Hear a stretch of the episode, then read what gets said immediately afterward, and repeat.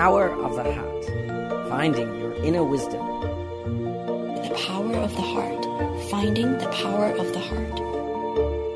The power of power the heart. Of the, the power of the heart.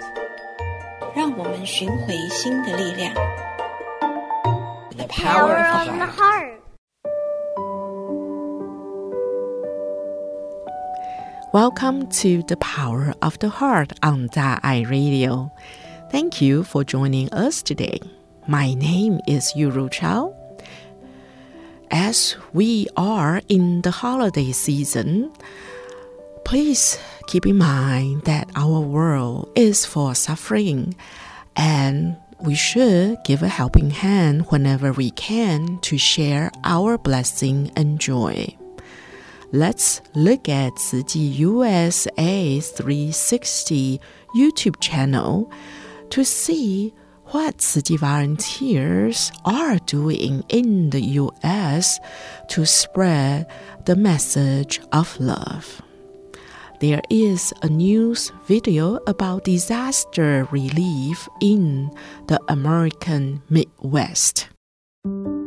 A tornado strikes in Kentucky in December 2021. We had a, a category four tornado come through the town, wiped out about 75% of the town. My home was destroyed completely, but we're hoping to be able to get a home started in the near future. A tornado strikes in Michigan on May 20, 2022. They said it's going to 32. And I said, oh my gosh, my house, my dog, my friends. The fiberglass floating around in the sky got into my lungs, clogged up the lower half of my lungs. A flood impacts Kentucky in July 2022. The whole community was flooded, and uh, a lot of people perished. That flood was so great, caused Tony to uh, end his life. Tzuchi volunteers arrive to provide cash cards and eco blankets as disaster relief, bringing comfort and care to those affected. There are several things that you'll be getting today, and first and foremost, it's a lot of love and care from everyone. I received a thousand dollar Visa card, a blanket, a scarf, and a lot of friendly faces.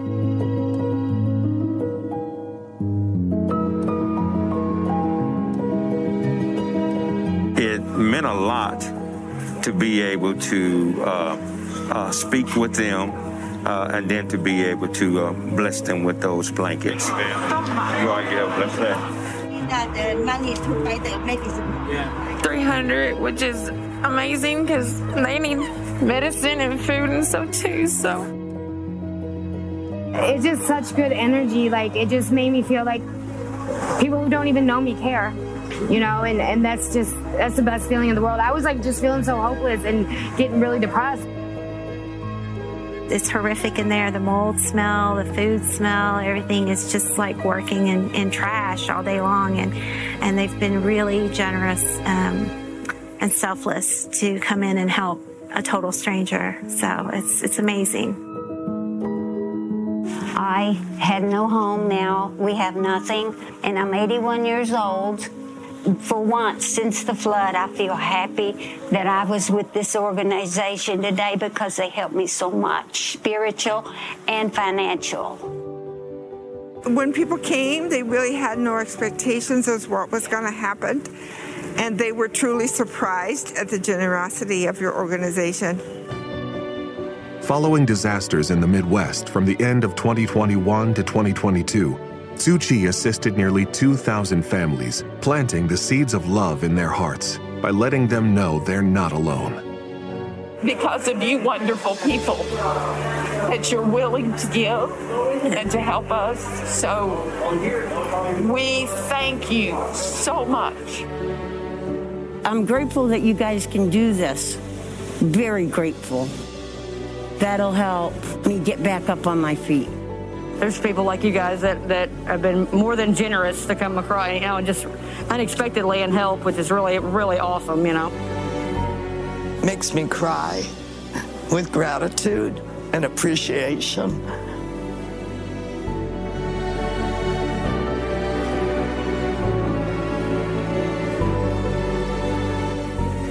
This is the first time I've cried. Being human with passion and empathy. Thank you.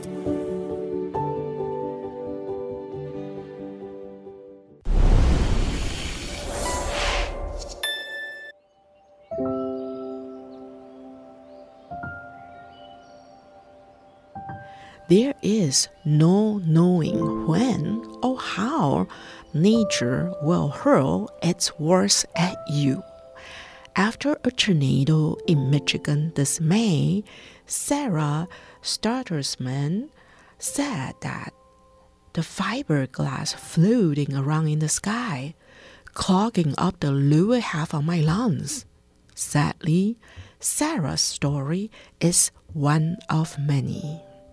In response to multiple natural disasters across the American Midwest, including tornadoes and flash floods, Tzu volunteers brought emergency relief, distributing Da'ai technology eco blankets and scarves, care packages filled with care supplies and foods, and our signature cash cards, which give households emergency funds to pay for their most pressing expenses. Of the help she received from Chi volunteers for the damage done to her house and her home, Sarah said, I am grateful that you guys can do this. Very grateful. That will help me get back up on my feet. Go see how Tzu relief volunteers are responding to disaster in Tzu USA 360 latest news videos and join Tzu in this work to alleviate suffering in the world. In our program today, we will listen to reading of this book named Friends from Afar Conversations with Dharma Master Cheng Yen from page 21 to 24.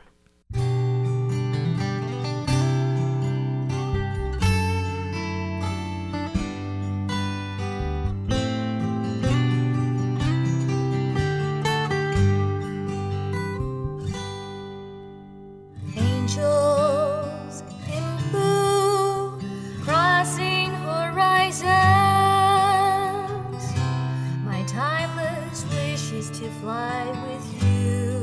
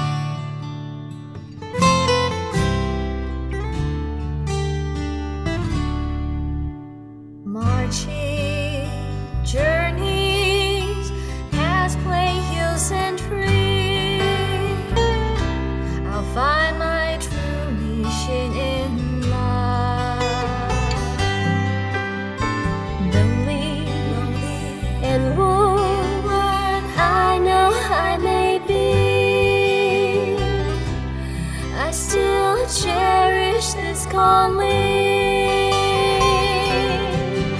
St. Lucy's mountains between you and me.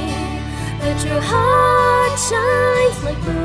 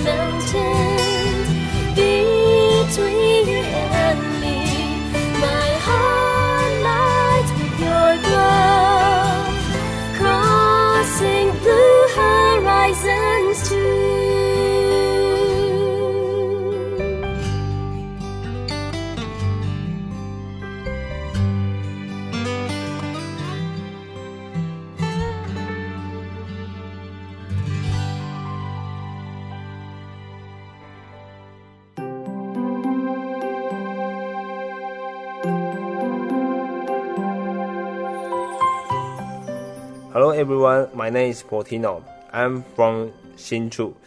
My favorite Jing Si reference is that the beautiful mind, everything is beautiful in our eyes. I like this because uh, when I was uh, in the teaching life and uh, we should communicate with the other members. So we should have the beautiful mind to see others uh, doing some uh, different things. May wisdom and inspiration be with you always.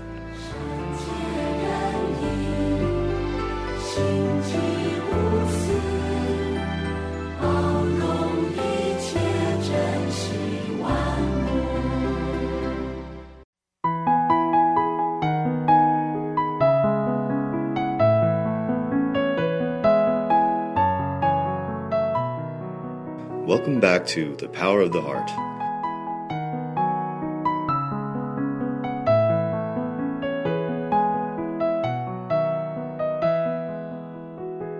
Friends from afar. Conversations with Dharma Master Cheng Yen. Journalists asked, Many children like you very much and respectfully call you Grandmaster. When I hosted a children's program, I also felt that children possesses the purest minds and have much to teach us. It is such a rare opportunity to meet you. Could you say a few words for the children out there? What concepts should we teach the current generation of children? Master Cheng Yen replies, Children always delight my heart. One time, I attended an event held by the Press Bureau and Labor Bureau in Changhua, which took place at a gymnasium. I was very moved when I heard that Tzu commissioners and volunteers worked very hard to clean up the place. Some even got down on all fours to scrub the floor. Therefore, I arrived one and a half hours early to look and admire their work. While talking to Tzu volunteers in the commissioner rest area, I heard a child's voice clearly say, Grandmaster, I missed you so much. The voice was very clear. I turned around and looked down, but saw no one because his mom was holding him high up. The young child said to me, Grandmaster, I miss you so much. I have money for you to build the hospital. How much do you have? I asked him. A lot, he said. I can't carry it because it is too heavy. I sat down and his mom put him next to me. Then a city commissioner brought me his bamboo bank. He told me, This is money I earned myself. I asked him, How old are you? Three, he replies. When he was two years old, he visited the abode and saw our winter distribution. He curiously asked what we were doing. When he was told that we were giving relief aid to the poor, he said innocently, I want to help too. From then on, he decided to stop wearing diapers because this little bodhisattva wanted his mom to save the diaper money to donate it to Grandmaster to help people. How thoughtful! There are similar donation stories about other children such as children asking to eat simple meals to save money, like Grandmaster rice, which is fried rice cooked with ginger and sesame oil. And there are stories of children donating their tooth fairy money. We could say that these children have good karmic affinities with us. In the past 30 years, unavoidably, some elder disciples have passed away. But before passing away, they all vowed to come back again to help me with my unfinished work. So we guess that these little bodhisattvas are all disciples who have come back to continue working for Chi because of the powerful vow in their hearts, they have a close affinity and connection with Chi.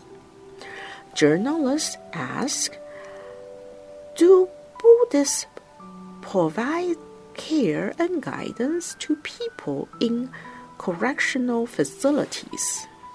Master Cheng Yen replies In the Buddhist community, many masters frequently visit correctional facilities. Since there are many Buddhist practitioners, we should divide up the work, yet work cooperatively. Dharma masters are very much needed to expound Buddhist teachings in correctional facilities.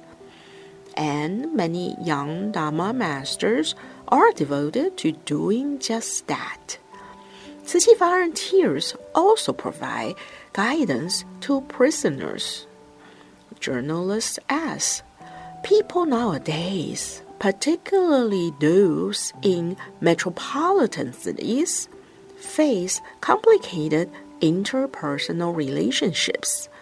You have constantly reminded everyone to nurture a heart of kindness compassion, and generosity. How do we apply these words in our daily life?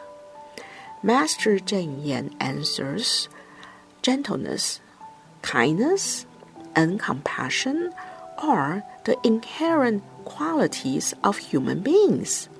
However, with crowded living conditions and overloaded work schedules, people nowadays have become more agitated and narrow minded. Many who enter the Chi world and learn about the spiritual teachings of Buddhism opened their hearts with an attitude of love and forbearance for others. And their kindness and compassion were naturally awakened. You asked earlier how I patiently meet with the many visitors I receive daily? I believe that if we approach everyone with heartfelt gratitude, we will always be gentle and kind.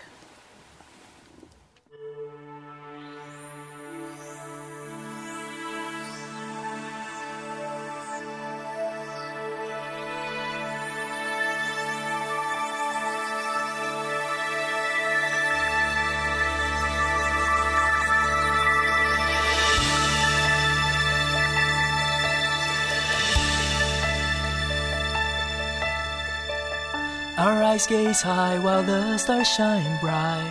Just you and I, and soon the sunrise. This is our time and our space, a picture perfect day. First day, sun, weeks, months become years, warmed by stories that we love to share. Your breath embraced us, still blows through our hair. The hills warm breeze paints the sky with windy rainbows. Cast airborne seeds of love that float in my heart and blossom. The hills warm breeze find dream drifting straight, gently blows them back like leaves. Nourishing trees caressing land, embracing us. The hills warm breeze paints the sky with windy rainbows. Cast airborne seeds of love that float in my heart and blossom. The hills warm breeze find dream drifting straight, gently blows them back like leaves. Nourishing trees caressing land, embracing us.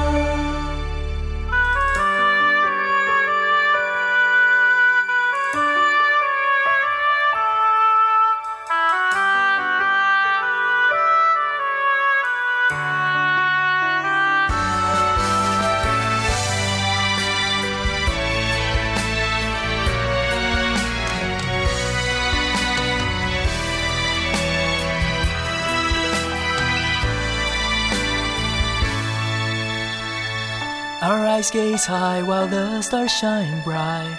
Just you and I, and soon the sunrise. This is our time and our space, a picture perfect day. First say sun, weeks, months become years, warmed by stories that we love to share.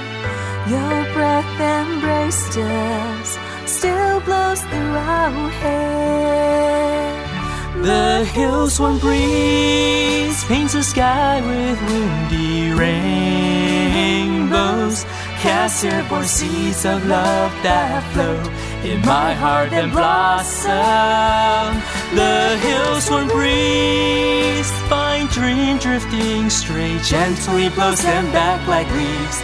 Nourishing trees caressing land, embracing us. The hills warm breeze paints the sky with windy rainbows. Cast airborne seeds of love that float in my heart and blossom. The hills warm breeze find dream drifting straight, gently blows them back like leaves. Nourishing trees caressing land, embracing us.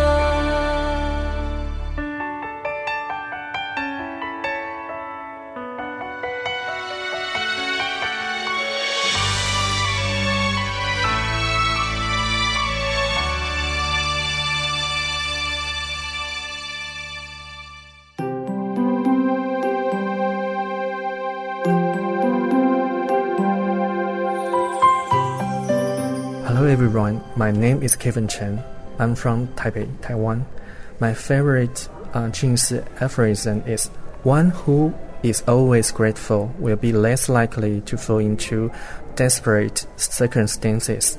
I establish a daily routine that uh, every day when I first wake up and when I in the night go to the bed, I always has a quiet moment to reflect, to say great graceful things to the everyone I meet. I always uh, say graceful to to all uh, living beings, and especially my family and my Dharma masters.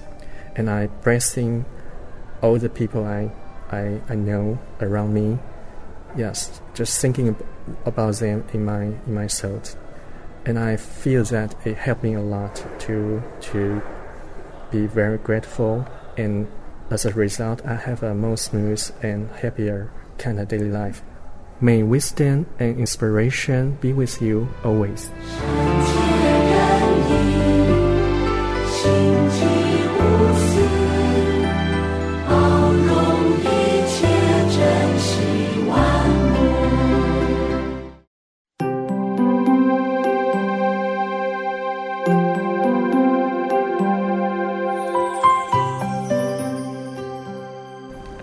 My name is David Chu.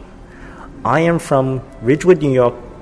My favorite Jing Si aphorism is do not underestimate your ability. And I found that very interesting or, or inspiring is because we restrict ourselves, I think, in our abilities um, for, for, whatever reason, either it be fear of this or fear of something. But it's in our mind anyway, uh, because once you actually do that thing that you're afraid of and, and you, you accomplish it, you realize that you were afraid of nothing. I find that aphorism very helpful, that we, we should not limit ourselves. Uh, it's all mental attitude or behavior. And, and I find what she said is very inspiring. May wisdom and inspiration be with you always.